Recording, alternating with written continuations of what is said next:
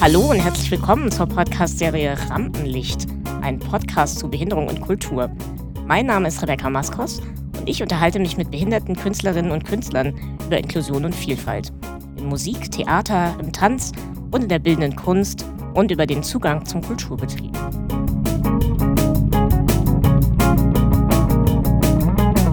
Mein erster Gast ist Graf Fidi. Fidi heißt eigentlich mit äh, bürgerlichen Namen Hans Friedrich Baum und ist Rapper. Fidi, schön, dass du da bist. Herzlich willkommen. Hallo, Rebecca. Freut mich, hier zu sein. Fidi, du bist 37, du bist gelernter Kaufmann, richtig? Und studierter Sozialarbeiter und du wohnst im Szenebezirk Wilmersdorf in Berlin. Da, wo man äh, Schach spielt und äh, früh ins Bett geht, ne? Das empfiehlt man alles auf deiner, auf deiner neuen Platte, die du gerade rausgebracht hast, ne? Schlimmer Finger.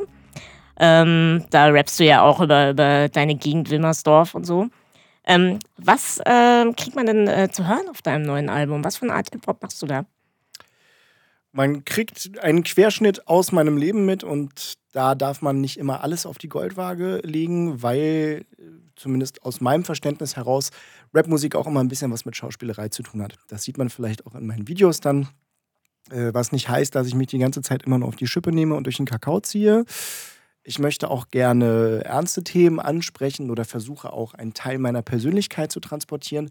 Aber genauso wie ich versuche, ernste Themen dem Zuhörer zu vermitteln, so gehört es für mich auch zum Musikmachen dazu, ähm, Quatsch zu machen, Dinge zu überzeichnen oder so ein bisschen mit dem Augenzwinkern Dinge zu transportieren.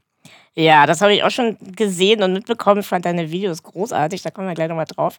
Ähm, warum eigentlich Hip-Hop? Ähm, Gibt es Leute, die sagen, ach Mensch, äh, Hip-Hop, das ist doch so ein böses Genre, da dissen sich doch immer alle, das ist doch, das ist doch auch nichts für Behinderte. Gibt es Leute, die sowas sagen? Keine Ahnung. Ich bin noch nie jemandem begegnet, der das sagt. Vielleicht gibt es die. Für mich war das relativ früh klar, weil ich da eben am besten anderen verbal auf die Schnauze geben kann.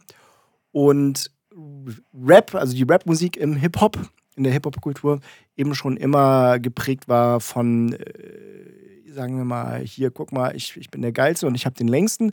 Und das war auch etwas, was immer in mir drin war, weil ich mich auch immer als, als ganz normaler Junge gesehen habe und auch mit den anderen mit konkurrieren wollte.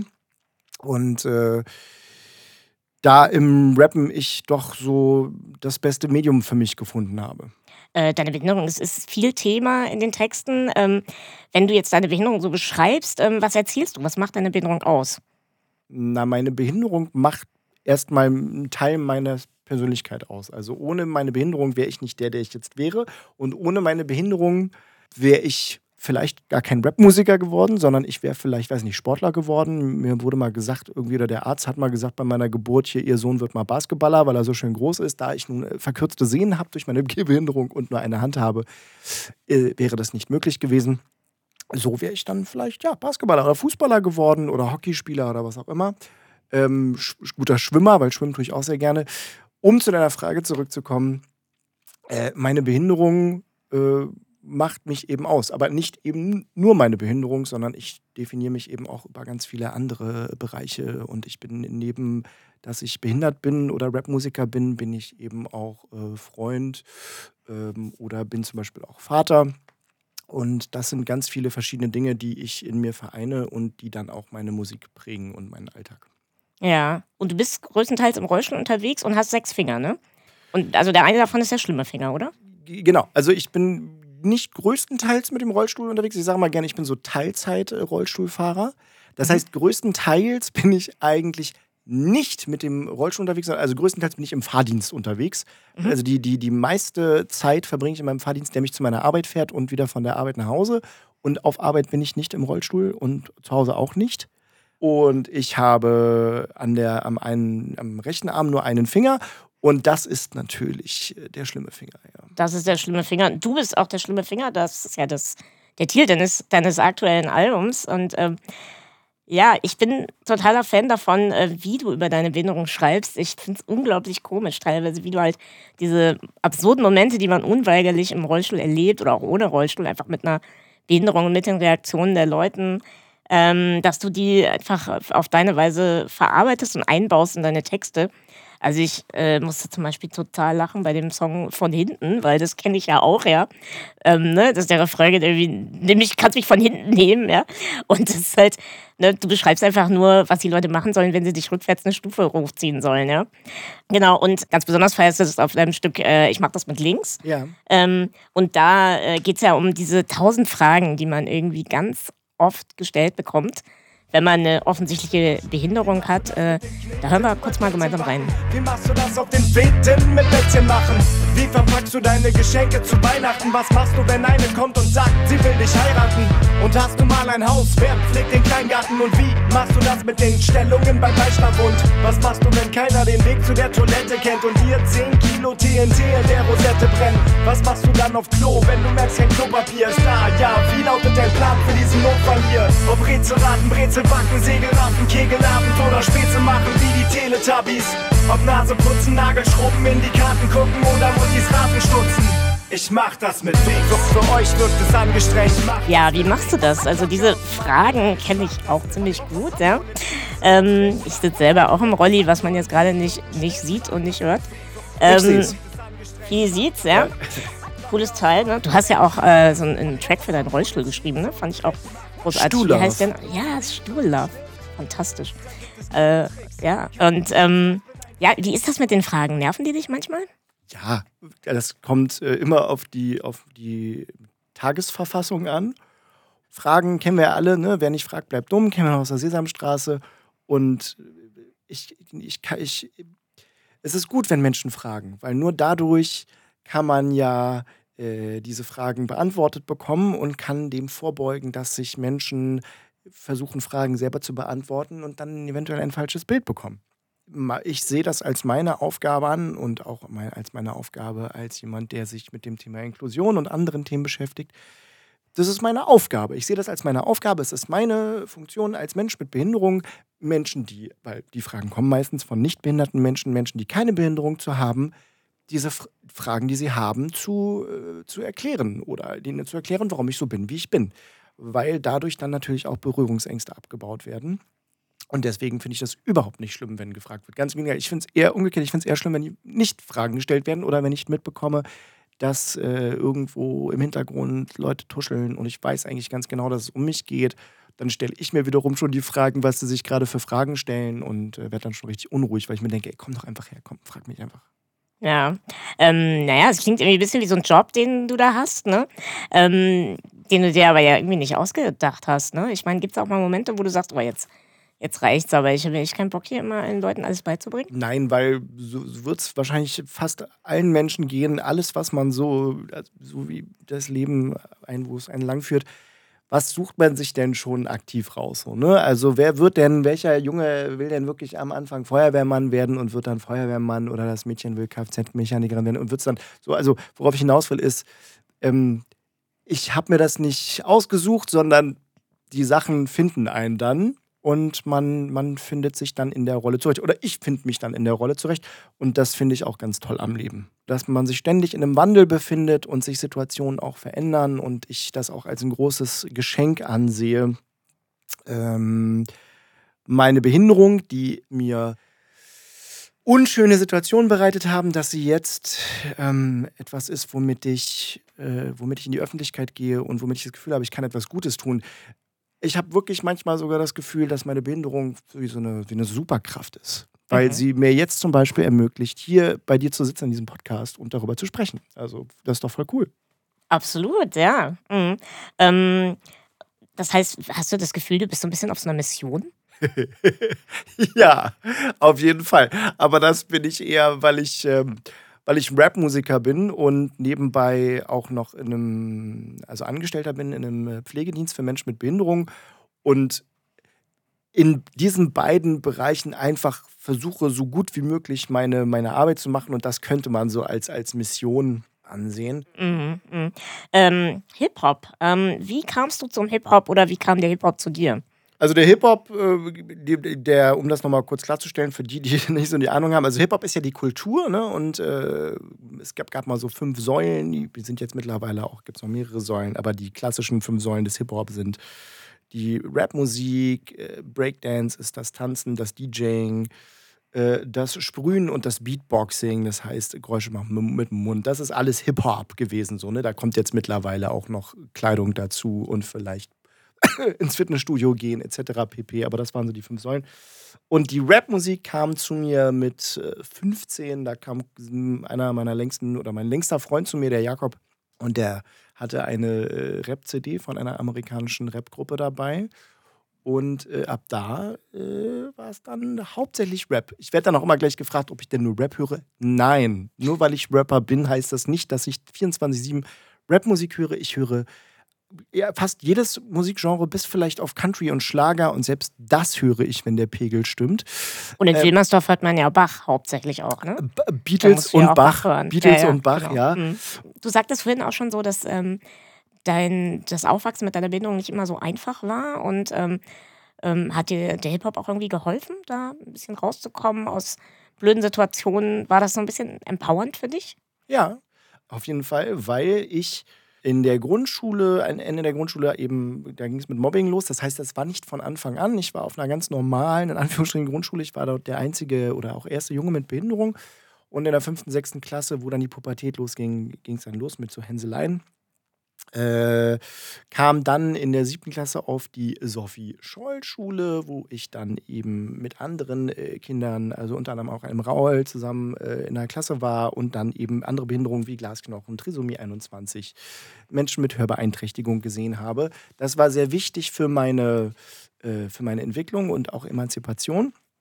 Äh, und als dann der Rap zu mir kam, da war das nicht so, dass ich dann gesagt habe, so, oh, ich fange jetzt an zu schreiben und weil ich den Drang hatte, auf die Bühne zu gehen, auch wenn ich aus einem Musikerhaushalt komme. Meine Mutter hat äh, klassisch äh, Geige gespielt und im Orchester und ich hatte auch Gesangsunterricht und deswegen war mir das alles nicht so fremd, aber es war nicht so, dass ich dann dachte, ich nehme jetzt das Mikrofon und möchte jetzt hier verbal auf die Kacke hauen, sondern das Texteschreiben war damals, also wir reden davon Mitte, Ende der 90er, eher sowas wie Tagebuch schreiben. Und äh, ich hatte schon damals in der Grundschule im Deutschunterricht habe hab ich am meisten Spaß gehabt, wenn es darum ging, frei Texte zu verfassen, irgendwie sich Geschichten auszudenken. Und ich glaube, das kam in der, in der Rapmusik dem sehr nahe. Und ich hatte dann eine Situation, wo ich bei einem Geburtstag war oder einer Party und da habe ich dann einfach mal eine Sache, die ich zu Hause für mich wirklich im Kämmerlein für mich geschrieben habe, äh, so vorgerappt. Und da, da, standen dann alle da nur so mit offenem Mund, waren so, oh krass. Und das war dann erst der Punkt, wo ich gemerkt habe, so, oh, vielleicht, vielleicht macht das vielleicht mal Sinn, äh, das, was ich da zu Hause geschrieben habe, mal einem breiteren Publikum zu präsentieren. Und so ging das Ganze los. Hattest du eigentlich Vorbilder, also irgendwelche anderen Musiker mit Behinderung, Musikerinnen, die dich da irgendwie beeinflusst ich haben? Ich kenne nur einen behinderten Musiker, das ist Thomas Quastorf, der aber auch gar nicht mehr aktiv äh, in der Klassik singt. Ich glaube, der unterrichtet noch. Ähm, und siehst du, jetzt muss ich schon mit einem M, steige ich schon ein. Ist, nein, also. Ja, Stevie Wonder und Ray Charles fallen mir immer so ein. Du, aber es genau. auch irgendwie. Aber die haben mich, die, also ne? erstmal ja. habe ich, äh, als ich angefangen habe mit äh, Rappen, äh, habe ich jetzt nicht explizit nach, nach Identifikationsfiguren gesucht, die, die behindert sind, weil ich mich ja auch selber nicht als empfind, äh, behindert empfunden habe und tue es auch heute in, zu einem, den größten Teil meiner Zeit nicht. Wie war das denn so mit der Hip-Hop-Szene? Ähm, als du dann sozusagen rausgegangen bist, ne, der erste Moment auf der Party und dann bist du ja aber wahrscheinlich auch mal irgendwie in Kontakt gekommen mit anderen Hip-Hopern. Ähm, wie, wie kamst du da so an? Hast du das Gefühl, dass sie dich ernst genommen haben? Also, ich meine, ich kann mir auch vorstellen, so Rapper, so ist zumindest mein Blick von außen, die geben sich ja immer total cool und unverwundbar und so. Wie reagieren dann so Rapper, Hip-Hoperinnen auf äh, jemand mit Behinderung, der das macht? Zu 99 Prozent positiv. Es gibt wirklich eigentlich nur ein Erlebnis, ein einziges Erlebnis. Äh, das war in Berlin, wo ich mal gerappt habe, wo einer zu mir kam und meinte, ähm, ich bin jetzt hier nur auf der Bühne und äh, sitze hier im Rollstuhl äh, und versuche Aufmerksamkeit auf mich zu ziehen. Daraus habe ich auch einen sehr äh, guten Song gemacht, der genau das thematisiert, nämlich, dass ich nur so tue, als wäre ich behindert und mache das nur, um Aufmerksamkeit auf mich zu ziehen. Habe sogar einen Teil 2 daraus gemacht. Das ist äh, verarscht, 1 und 2, die beiden genau, Songs. Genau. Fand ich auch sehr, sehr lustig. Und, äh, und nochmal, um auf die, auf die Hip-Hop-Szene zurückzukommen. Wo wir auch wieder bei der Frage sind, bei diesem Fragen stellen, die meisten dann im Club, auch so Rapper, Rapperinnen, die kommen da einfach zu mir und sagen, oh, wie bist du denn? Und dann erzähle ich denen das ganz kurz und dann wird, werden zwei, drei Sätze ausgetauscht und dann ist man meistens schon in der Bar und nimmt einen Drink und dann ist die Sache damit auch erledigt. Also, um die Frage kurz zu beantworten, eigentlich durchweg positiv. Und äh, das ist wahrscheinlich auch der Grund, warum ich mich so wohlfühle in der Rapmusik ja. und äh, da so mein Zuhause gefunden habe. Also du findest die einigermaßen inklusiv und da kommen nicht so, so viele komische Fragen und so. Nein, wir könnten jetzt natürlich nochmal, äh, müssen wir aber auch nicht machen, das Thema aufmachen, ne? mit, mit Rapmusik und äh, Sprachgebrauch und mhm. äh, Schimpfwörter und sowas. Das mhm. ist nochmal ein ganz anderes Thema. Und das ist auch etwas, wo ich ähm, natürlich als der, der ich jetzt bin, äh, eine, eine Haltung zu vertreten muss. Ne? Also wenn wir sagen, äh, behindert und Spast und Krüppel als Schimpfwort, dann, dann versuche ich das natürlich oder habe es komplett, glaube ich, hoffe ich, aus meinem Rap-Sprachgebrauch mhm. verbannt. Rap besteht ja aber auch aus Battle, das heißt, den anderen möglichst gut diskreditieren und dessen Mutter irgendwie verunglimpfen. Ähm, und wenn da dann jemand äh, Spaßkrüppel oder behindert sagt, dann ist das für mich legitim, weil das ist dann wie so ein Gladiatorenkampf und da, da bekämpft man sich halt bis aufs Blut.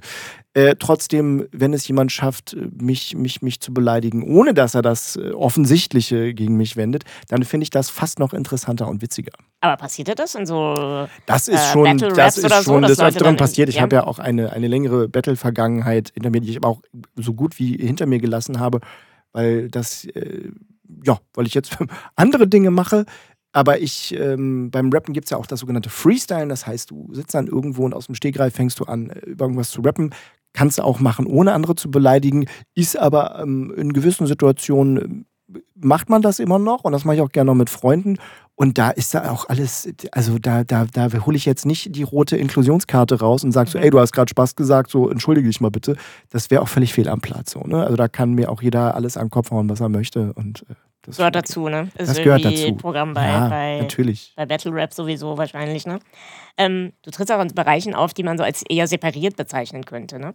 Also du machst viel so im Rahmen der Behindertenhilfe, ähm, bei der Lebenshilfe zum Beispiel ähm, oder generell bei Wohlfahrtsverbänden. Also das heißt auch bei in Bereichen, wo, wo Leute sitzen, die ähm, auch separierende Einrichtungen betreiben. Äh, hast du bei solchen Auftritten, also im Rahmen von der Behindertenhilfe auf Konferenzen oder Veranstaltungen oder so, ähm, hast du Angst, dass du irgendwann so ein bisschen in dieser Nische hängen bleibst? Also du kriegst ja auch oft so, so medial oft immer so diesen Beinamen, der Rollstuhl-Rapper und so. Wie, wie findest du das? Hast du irgendwie Sorge, dass dich das so ein bisschen reduziert auf deine Behinderung? Ja, das mit dem Rollstuhlrapper, das ist wirklich was, was mal vor zehn Jahren in einem Fernsehbeitrag gesagt wurde. Und ähm, das ist äh, natürlich doof. Deswegen versuche ich dann immer zu sagen, ey, das ist der Rapper, der sagt, ich mache das mit links oder hier, jetzt kommt der schlimme Finger, weil ähm, dass ich im Rollstuhl teilweise sitze, sieht man ja auch, beziehungsweise jetzt wie in diesem Format ist es total irrelevant, ob ich im Rollstuhl sitze oder nicht. Trotzdem muss ich auf der anderen Seite sagen, ist das natürlich etwas, was äh, mir auch eine gewisse mediale Aufmerksamkeit verschafft und was Teil meines Berufs geworden ist. Also nochmal, würde ich nicht im Rollstuhl sitzen, gut, und ich hätte jetzt nur die sechs Finger, dann keine Ahnung, dann wäre ich vielleicht, hätte ich nicht so viele Hits bei YouTube mhm. oder Google so, ne? Ich frage dann auch immer die Leute, wie bist du auf mich gekommen? Ja, ich habe äh, behindert und Musik eingegeben und dann kam halt Graffiti so, ne? Graffiti raus. Und das ist natürlich auch etwas, ähm, äh, womit ich arbeite. Und mein, mein Logo, ne, viele sehen da drin einen, einen Rollstuhl. Es ist natürlich ein G mit einem I für Graffiti oder ein Mikrofon, wie man auch will, so, ne? Aber natürlich spielt das auch so ein bisschen damit. Und deswegen finde ich das auch nicht schlimm. Ich habe ja immer noch die Möglichkeit, dann in einem Gespräch mich dann nochmal zu erklären oder, oder kann sagen, wie ich zu meinem Rollstuhl stehe. Und äh, ne, der Rollstuhl ist ja auch nichts Schlimmes. Der Rollstuhl ist ja auch ein Teil meiner Identität. Ne? Du gehst ja, du gehst ja viel auch so in Förderschulen und machst da äh, Hip-Hop-Workshops ne, mit den ja. Kids. Mhm. Ja. Was ist da deine, was treibt dich da an? Was? Mm, also am Anfang war es einfach alles machen, was irgendwie geht und wo ich sage, das ist prinzipiell etwas Gutes, das ist etwas Soziales, damit tust du niemandem weh und im besten Falle können die Kinder noch was lernen. Also am Anfang war es für mich so ähm, Sprache vermitteln oder, oder dass Rapmusik eben nicht nur äh, homophob ist und mit Kraftausdrücken um sich wirft. So, das war so am Anfang äh, mein, mein, mein Ziel. Ähm, es gab ein sehr einschneidendes Erlebnis. Vor drei Jahren war ich mit einer Freundin in Ostfriesland in einer, einer inklusiven Schule in Leer. Und dort gab es ein Mädchen, was, äh, was nicht richtig sprechen konnte, sondern sich nur mit Lauten verständigt hat. Und das besagte einschneidende Erlebnis habe ich erst im Nachhinein erzählt bekommen. Nämlich, dass dieses Mädchen, während wir dort dann, während ich mit den Kindern gerappt habe und wir an der Tafel zusammen den Refrain geübt haben, solche Sachen, dass die mehr aus sich herausgekommen ist als in den gesamten drei Jahren vorher, was, was ihre Mimik, Gestik anbelangt. Sie hat eben verstärkt Laute von sich gegeben. Sie hat versucht, im Takt mitzuwirken. Das waren alles ähm, Dinge, die vorher, so hat mir die Lehrerin gesagt, die überhaupt nicht äh, von ihr mitbekommen haben. Und das war eigentlich das, also das Tollste, was ich ähm, bis dato durch meine Workshop-Tätigkeit erlebt habe. Mhm, mhm. Ja, also ich, hab, ich war ja auch mal auf einem Konzert äh, von dir, wo unglaublich viele Leute mit Behinderung da waren, die total abgegangen sind. Ich hatte den Eindruck, du hast einfach eine riesen Fangemeinde unter Leuten mit Behinderung. Ja, tatsächlich, weil es, weil es das ist genau der Punkt und das, was du mich ja vorhin gefragt hast, ob das in irgendeiner Form hinderlich ist oder, oder mich in eine Schublade geschoben werde. Das macht mich ja zu dem unverwechselbaren Künstler, der ich bin. Und ähm, weil ich teilweise im Rollstuhl sitze und weil ich äh, sechs Finger habe und darüber rappe, wissen die Leute, dass ich weiß, wovon ich spreche. Und das ist, ähm, das ist, glaube ich, sehr viel wert, also die, die Authentizität mhm. eines Künstlers.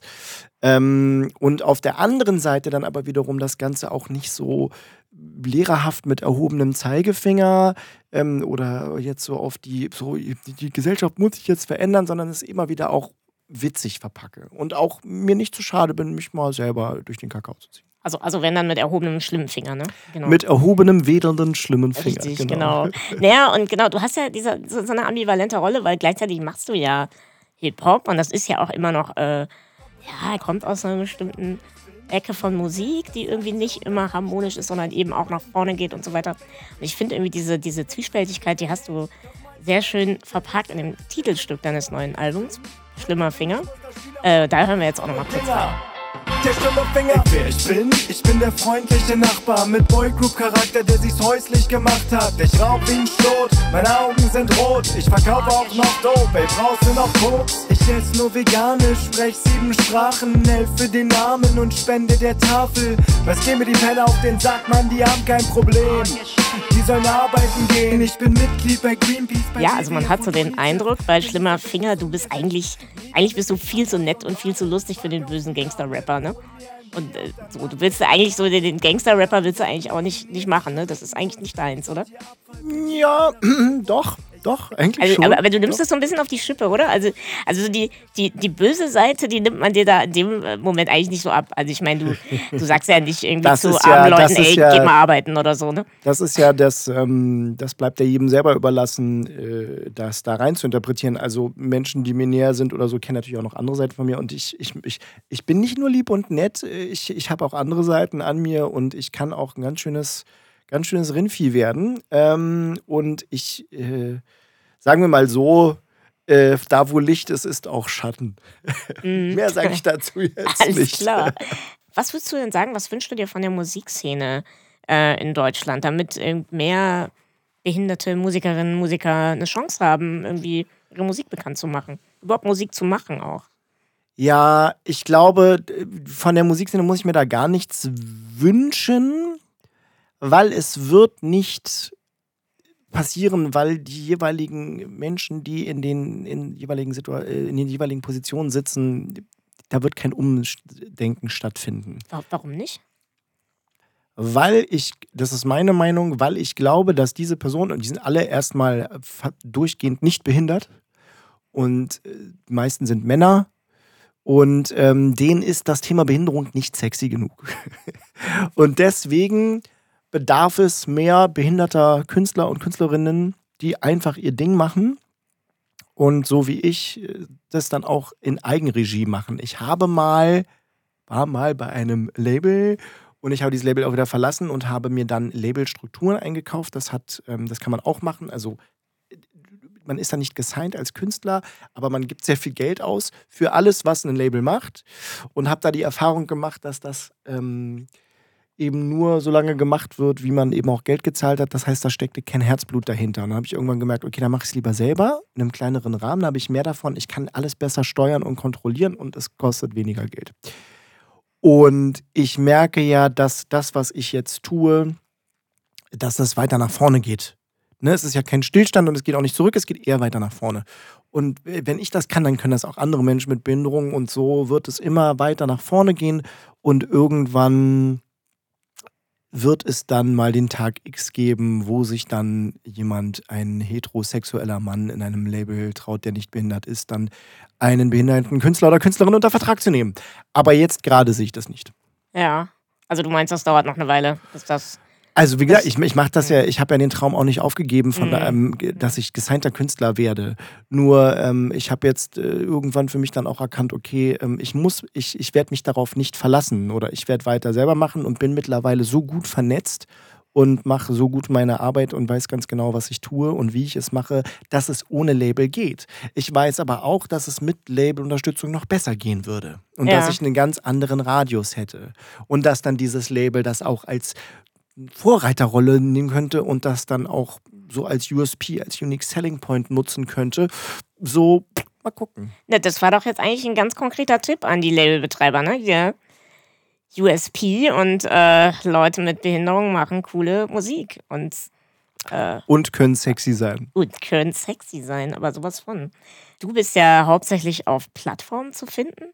Ist das auch so ein Bereich, wo du sagen würdest, hey, da könnten Leute mit Behinderung ran ähm, Internet ist für alle zugänglich. Ähm, man kann auf Plattformen veröffentlichen. Ähm, würdest du das so als Empfehlung geben? Ja, weil wir mittlerweile in, einer, äh, in einem Abschnitt, Musikkonsumabschnitt angekommen sind, wo eigentlich alles oder die meisten Menschen nur noch übers Internet konsumieren. Also du, ich, wir sind noch in Zeiten aufgewachsen mit CD, Vinyl, Kassette, ähm, das tun viele nicht mehr. Gerade die jüngeren Generationen konsumieren nur noch über Spotify, YouTube, ihr Smartphone. Und dem muss man sich dann auch anpassen, was auch der Grund ist, warum mein aktuelles Album gar nicht mehr auf einem physischen Träger äh, produziert wurde. Auf welchen Plattformen findet man dich da? Spotify ist eben schon Unter anderem auf Spotify, auf äh, Apple Music, iTunes, Deezer. Ja. Okay, alles klar. Ja, ich glaube, da sollte man mal reinhören. Ne? Also mir hat es auf jeden Unbedingt. Fall großen Spaß gemacht, den schlimmen Finger zu hören und auch deine anderen äh, Platten mal anzuhören. Ähm, vielen, vielen, vielen Dank, dass du da warst. Ich drücke dir die Daumen für die steile Hip-Hop-Karriere, die noch auf dich wartet, also die eigentlich schon angefangen hat. Ne? Voll am Laufen ist, genau. Ja, danke. Und äh, ja, alles Gute dir. Dankeschön, ich danke dir für das Gespräch.